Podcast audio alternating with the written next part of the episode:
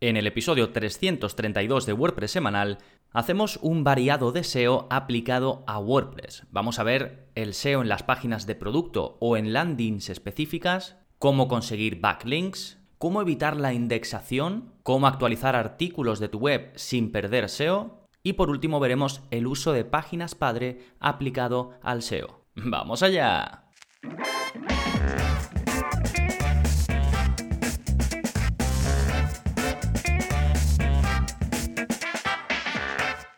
Hola, hola, soy Gonzalo Navarro y bienvenidos al episodio 332 de WordPress Semanal, el podcast en el que aprendes a crear y gestionar tus propias webs con WordPress en profundidad. Y como te comentaba en la intro, voy a rescatar cinco preguntas muy específicas sobre el SEO en las personas que gestionamos webs con WordPress y así hacemos este episodio pues un poquito eh, temático, ¿no? Enfocado al SEO, pero bastante variado y creo que con preguntas eh, poco típicas, ¿no? Ya sabéis que suelo crear episodios de preguntas y respuestas una vez al mes. Últimamente estoy haciendo recopilaciones de preguntas del mismo tipo para hacer pues eso, episodios un poquito temáticos. El anterior fue pues enfocado a las tiendas online con WooCommerce y en este nos vamos a adentrar en el mundo del SEO tan importante para, para todo el mundo, ¿no? Bien, en un momentito nos adentramos en todo ello, pero antes, como siempre, novedades que está pasando en gonzalonavarro.es esta semana. Pues por un lado tienes nuevo vídeo de la zona código, ya sabes si eres suscriptor, si estás apuntado, además de los cursos mensuales, pues tienes un vídeo cada semana, pues para hacer esas pequeñas modificaciones en tu web sin utilizar plugins, que siempre es muy útil. Y en este caso te enseño a aceptar o a poner una casilla para aceptar la política de privacidad cuando alguien te compra un curso o se registra un curso a través de LearnDash. Ya sabéis que LearnDash es este eh, plugin tan popular para crear cursos y vender eh, cursos online, pero le falta una cosa fundamental, sobre todo para los que estamos en Europa, y es la posibilidad de añadir una casilla para que la gente acepte tu política de privacidad, algo que es obligatorio a nivel de reglamento de, de protección de datos, pero que muchas veces estos plugins tan populares se centran demasiado en Estados Unidos y obvian este tipo de cosas. Entonces te enseño cómo hacerlo, cómo lo puedes aplicar en tu propia web, simplemente copias el código que te dejo, lo pegas tal y como te muestro en el vídeo y lo tienes. Por otro lado, tienes el curso más reciente publicado, que es el curso de WP Grid, el plugin que yo utilizo para mostrar tus contenidos en el formato que quieras, con un diseño personalizado y con opciones de búsqueda y filtrado eh, sin límites. Bajo mi punto de vista, el plugin más completo para crear grids con filtros. Y ya que estamos hablando de cursos, aprovecho para recordarte que tienes, eh, por ejemplo, muy relacionado con el episodio de hoy, pues tienes el curso del plugin de Yoast, uno de los plugins, si no el más popular para llevar el SEO on page, el SEO dentro de tus páginas. Tienes el curso de Rank Math, que cada vez gana más tracción. Veo que, por ejemplo, la gente que se dedica a crear nichos está empezando a utilizar Rank Math porque tiene muchas funcionalidades en su parte gratuita. De hecho, comenzó solo siendo gratuito, después ha añadido pues, partes eh, de pago, sobre todo para agencias de SEO y demás. Así que también tenéis un curso de ese plugin, tenéis un curso de cómo aplicar técnicas específicas del SEO en función de los datos que recibes en Google Search Console. Es un curso que en toda su primera parte vemos la configuración de, Search Console o cómo vincularlo con tu web y demás. Y en el resto del curso, ya digo, son técnicas específicas que puedes aplicar para intentar mejorar el SEO de tu web. Te dejaré enlaces a todo esto, pero vamos, si vas a gonzalonavarro.es, ahí tienes una parte donde tienes todos los cursos y puedes buscar los cursos que quieras. Perfecto, esto en cuanto a las novedades, vamos ahora con el plugin de la semana que se llama Code Profiler y que eh, viene un poco relacionado con el plugin de la semana anterior. Y es un poco para medir el rendimiento de los plugins y de los themes que tienes en tu web. Básicamente, este plugin te ayuda a medir, pues eso, el rendimiento a nivel de PHP para que puedas encontrar pues cualquier mm, potencial problema, ¿no? viendo pues un análisis que hace, tú le pones una URL, ¿no? Y te hace un análisis y te muestra pues con tablas y con elementos visuales, pues qué plugins a lo mejor están mermando más el rendimiento de tu web o consumen eh, más recursos o hacen más peticiones, mejor dicho, ¿no? Ya digo, muy similar al que te comenté en el episodio anterior, seguramente este sea mucho más fácil de interpretar, así que si te interesa este tema, pues échale un vistazo, de nuevo, Code Profiler, pero lo tienes directamente enlazado en las notas del episodio, recuerda que puedes acceder a ellas yendo a gonzalonavarro.es barra 332, que es el número de este episodio. gonzalonavarro.es barra 332. Fantástico, pues ahora sí, vámonos con el tema central de este episodio, donde vamos a hablar sobre el SEO en WordPress. Y comenzamos leyendo la primera pregunta que es de José, y que va sobre SEO en páginas de producto y en landings. Me dice, hola Gonzalo, espero que estés bien. Quería saber tu opinión sobre cómo estructurar nuestra página web que estamos remodelando y aunque he escuchado muchos de tus podcasts y cursos, siempre tenemos dudas ya que somos principiantes. Somos una pequeña editorial especializada en mapas gigantes para colorear, mapas mudos para educación y próximamente un juego de cartas de geografía que estamos a punto de lanzar. Y es aquí donde estoy dudando si nuestro planteamiento es el correcto. Nos hace falta mejorar el posicionamiento y el tráfico y para ello necesitamos más contenido, palabras clave, Friday links, etc. Un poco de todo. Nuestra idea es crear una página dedicada para cada producto, como una landing page, por ejemplo, para el producto Mapas de España para colorear. Aquí resaltaremos los beneficios de colorear mapas gigantes y podemos incluir contenidos sobre 6-7 de los elementos representativos que encontrarás en el mapa, por ejemplo, Acueducto de Segovia, Mezquita de Córdoba, etc. Y luego un link a un artículo más amplio sobre ese elemento en el blog con su historia, curiosidades, etc. De esa forma podremos tener muchas más palabras claves, links internos, externos y aparecer en búsqueda y que estén relacionadas con esos elementos en vez de mapas para colorear. Mi duda es si todo esto lo deberíamos hacer como landing page individual o si debería hacer esto en la página de producto de WooCommerce para no canibalizar los contenidos. ¿Habría algún beneficio si alguno de estos productos tuviese su propia página web dedicada? Por ejemplo, con el mismo mapa de España, tener algo como España para colorear.com. No sé si con esto canibalizamos o complementamos y aparte no sé si compensa en cuanto a trabajo y coste. ¿Merecería la pena hacerlo bajo un subdominio? Perdona por este correo tan largo y un poco genérico, pero me encantaría saber tu opinión antes de empezar con ello. Saludos cordiales, José. Bueno, saludos para José también. A ver, ponemos un poco en contexto. Eso es una pregunta un poquito larga, me he saltado además alguna parte, eh, pero básicamente la duda va un poco de cómo enfocar cada uno de los contenidos que José en este caso quiere crear para su editorial y si trabajarlos pues en páginas individuales, por eso me habla de landings específicas. Una landing no deja de ser una página, lo que pasa es que está enfocada a una acción determinada, en este caso pues posicionar una serie mm, eh, o, o hacer que llegue gente interesada en unas palabras clave determinadas, ¿no? Y como digo, la principal duda de José es, por un lado, si hacer todo este trabajo de escritura y de preparar el contenido para el SEO en una página individual o en la propia página de producto de WooCommerce. Incluso va más allá y me pregunta si convendría crear páginas web enteras sobre estos temas. Bueno, ya os comento de antemano para todas las preguntas que voy a responder que yo no soy profesional del SEO, es decir, yo no hago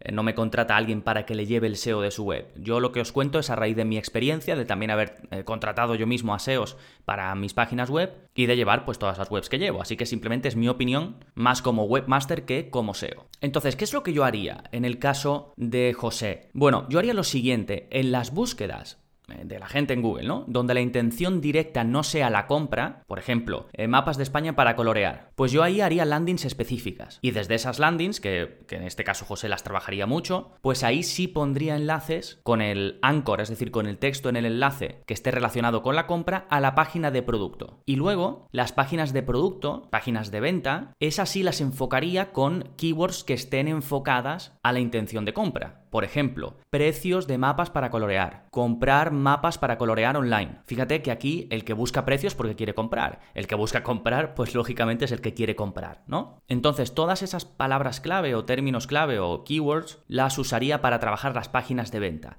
y el resto, las que no tengan una intención de compra, como he comentado antes, pues simplemente mapas de España para colorear o imprimir mapas de España para colorear, ese tipo de cosas, ¿no? Pues usarla para las landings, esas más completas que me comentaba José. Esto, en mi opinión, pues para mí no sería canibalizar las keywords, sino cubrir todo el espectro de intención de búsqueda, ¿sí? Y particularmente el tema de crear una web entera, pues no lo sé, yo no lo haría porque ya que tienes tu, em, tu web donde estás vendiendo todo eso, pues tiene sentido que tengas un blog donde hables de todo eso. No veo el sentido de hacer un subdominio o de hacer una web para cada pues, em, tipo de mapa, por ejemplo, ¿no? Ya digo, esto es eh, mi opinión, es lo que yo haría. Si hay algún SEO experto por ahí que tenga una opinión, que quiera complementar o lo que sea, pues me podéis lo podéis comentar por Twitter y yo lo retuiteo o lo que sea, ¿eh? Perfecto, vamos con la siguiente consulta que es de José Mari y que va sobre cómo conseguir backlinks. Y esta diferencia de la anterior es bastante cortita. Simplemente me dice, ¿me puedes facilitar herramientas para aumentar los backlinks? Gracias.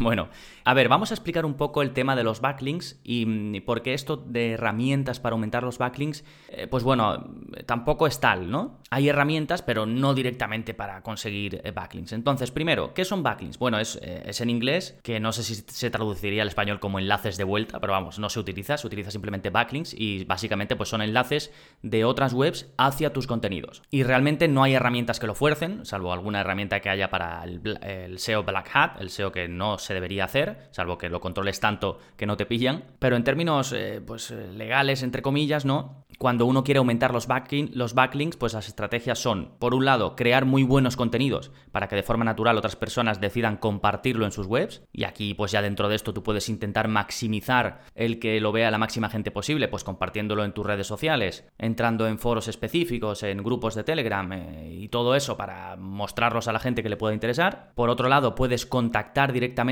con dueños de webs para pedirles que pongan un enlace hacia alguna página eh, de tu web. Esto se suele hacer, se suele, pues, em, primero intentar pedir de forma gratuita si es que ves que tienen sentido en un, em, pues, recopilatorio de algo y que tiene sentido tu enlace. A mí me contactan, pues, prácticamente todos los días para preguntarme precio por incluir eh, contenidos en mi web, porque la gente de esta forma busca Em, los backlinks, ¿no? Y en este sentido, la tercera cosa que podrías hacer es contratar empresas que se dedican em, a esto, es decir, tú les pagas y ellos tienen acuerdos, hacen como de intermediarios, ¿no? Tienen acuerdos con blogs de por ahí, donde ponen enlaces o artículos tuyos con enlaces hacia tu web y de esta forma pues estarías comprando básicamente backlinks, ¿no? Con esto cuidado con la empresa que eliges para hacerlo, porque si te los ponen en webs de mala calidad o webs que están llenas de enlaces comprados, pues esto más que positiva te puede afectar negativamente y luego en general, como preguntaba José Mari por herramientas, pues tienes por ejemplo Ahrefs o SEMrush que te permite ver, por ejemplo, qué backlinks tiene tu competencia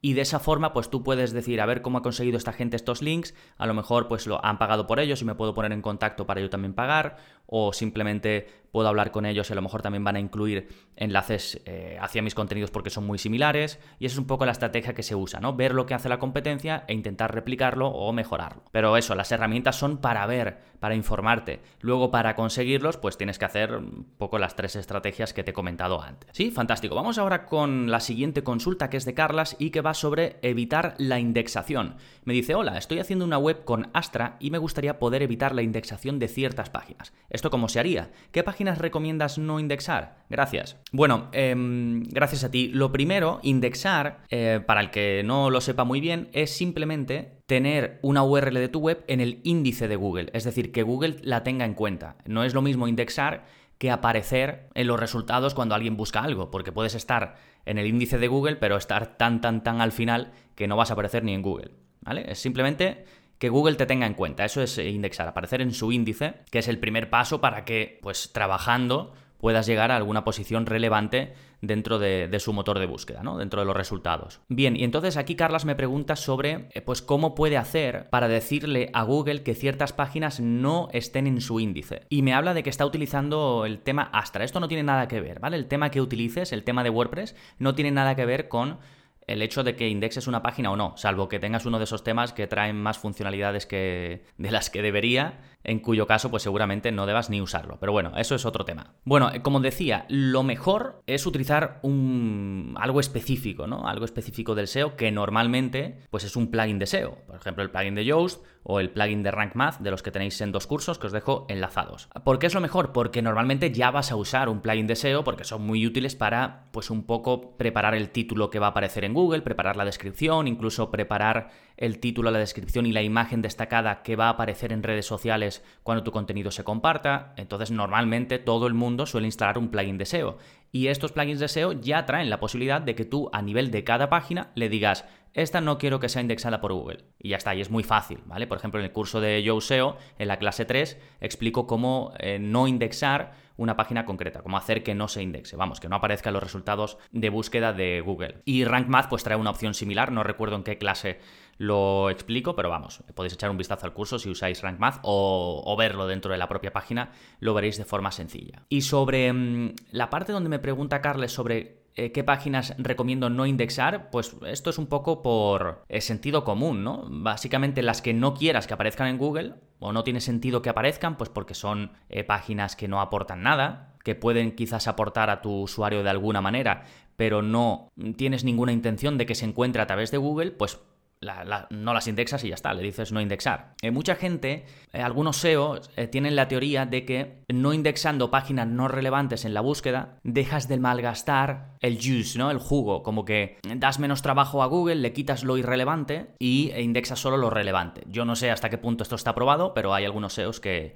que hablan de ello, ¿no? Entonces me imagino que por aquí irá Carlas, habrá estado informándose sobre el SEO para su web y de ahí la pregunta. ¿Sí? Fantástico. Vámonos ahora con la siguiente, que es de Ayrton y que va sobre actualizar artículos sin perder SEO. Me dice, hola Gonzalo, ¿cómo estás? Vengo otra vez a pedirte resolver algo. No me acuerdo exactamente el mecanismo para actualizar un artículo o reescribir un artículo sin que afecte al SEO. Creo que hay que poner en algún sitio el enlace canónico. ¿Tienes material para guiarme con esto? Es que tengo que reestructurar y actualizar un artículo de poca calidad y quiero hacerlo más completo. Gracias. Bueno, gracias a, ti, Ayrton. Esta es una pregunta habitual, ¿eh? Y realmente para esto, justo para lo que dice Ayrton, no hay que hacer nada especial, simplemente editarlo y actualizarlo. Incluso puedes cambiar la fecha si quieres para que aparezca como más reciente a ojos de Google. Y en el único caso en el que tendrías que hacer algo especial es si cambias la URL del artículo. Pero si no, no tienes que hacer nada, porque realmente estás haciendo mejor un contenido y sigue, sigue mm, existiendo la misma dirección hacia él, es decir, la misma URL,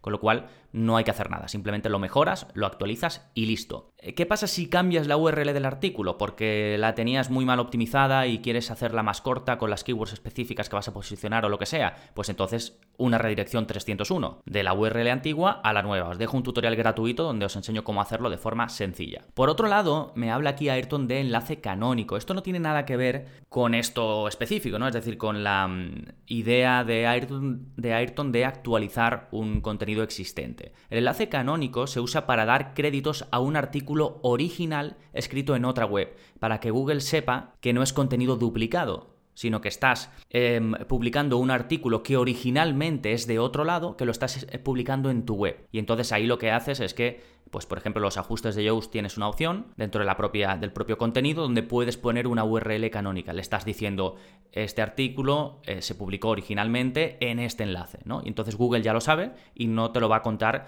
como contenido duplicado. Os dejo un enlace a un post de Instagram donde os explico cómo podéis ponerlo si utilizáis el plugin de Yoast y donde pues explico también esto que ya os acabo de contar de para qué se usa en enlace canónico. Sí, perfecto. Vámonos con la última eh, consulta que es de Ilan y que va sobre usar páginas padre para el SEO. Me dice, hola Gonzalo, espero que todo vaya muy bien. Tengo la siguiente duda. Desde hace algún tiempo noté la falta de la pestaña de los atributos de página en uno de los WordPress que tengo instalados. ¿Sabrías o podrías ayudarme a solucionarlo? Es que realmente para el SEO que realizo me hace mucha falta ya que todo lo enlazo desde páginas. Gracias por tu ayuda, recibo un cordial saludo desde la fría Austria.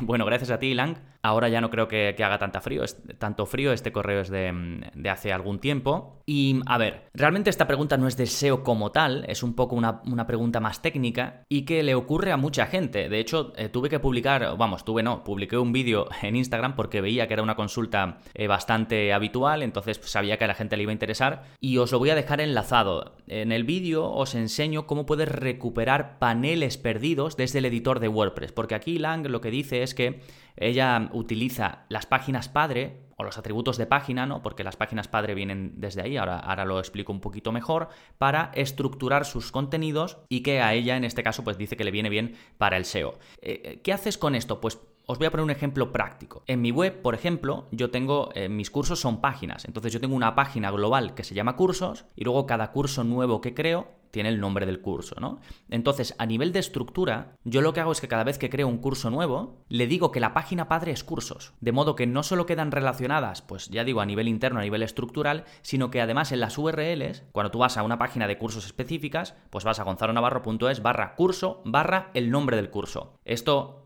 en mi caso está hecho así y mantiene esa estructura. Y de hecho, las lecciones de cada curso cuelgan de la página del curso, de modo que queda gonzalonavarro.es barra curso barra nombre del curso barra nombre de la lección. Y entiendo que Ilan en este sentido pues lo hace con, con otros contenidos, ¿no? ¿Y qué pasa? Que ha perdido o no encuentran en la edición la posibilidad de elegir cuál es la página padre de ese contenido. Y eso es porque muchas veces, o sin querer, o por algún cambio, por alguna actualización o por lo que sea, desaparecen esos paneles de la web o de la parte de edición de WordPress, pero simplemente están ocultos. Yendo a las opciones, los recuperas. Y os dejo un vídeo, ya digo, está en Instagram, o sea que es gratuito para todos, donde explico cómo, cómo puedes recuperarlo. ¿eh? Tanto en el editor de Gutenberg como en el clásico. En el editor de Gutenberg tienes que ir a, a preferencias y a paneles, y en el editor clásico pues tienes como una pestañita arriba que se llama opciones de pantalla y que pues ahí lo marcas la casilla correspondiente. Sí, estoy viendo que el vídeo tiene 99 me gusta, a ver si entráis y, y lo hacemos pasar de 100. Bueno, todo lo que he comentado lo he dejado enlazado en las notas de este episodio. Debajo de cada pregunta está el enlace relacionado con esa pregunta, para, que, para que lo tengáis todo más ordenado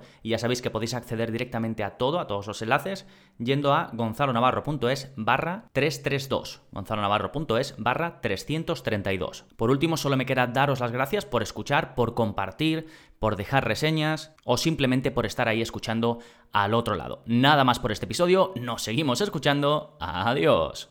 Música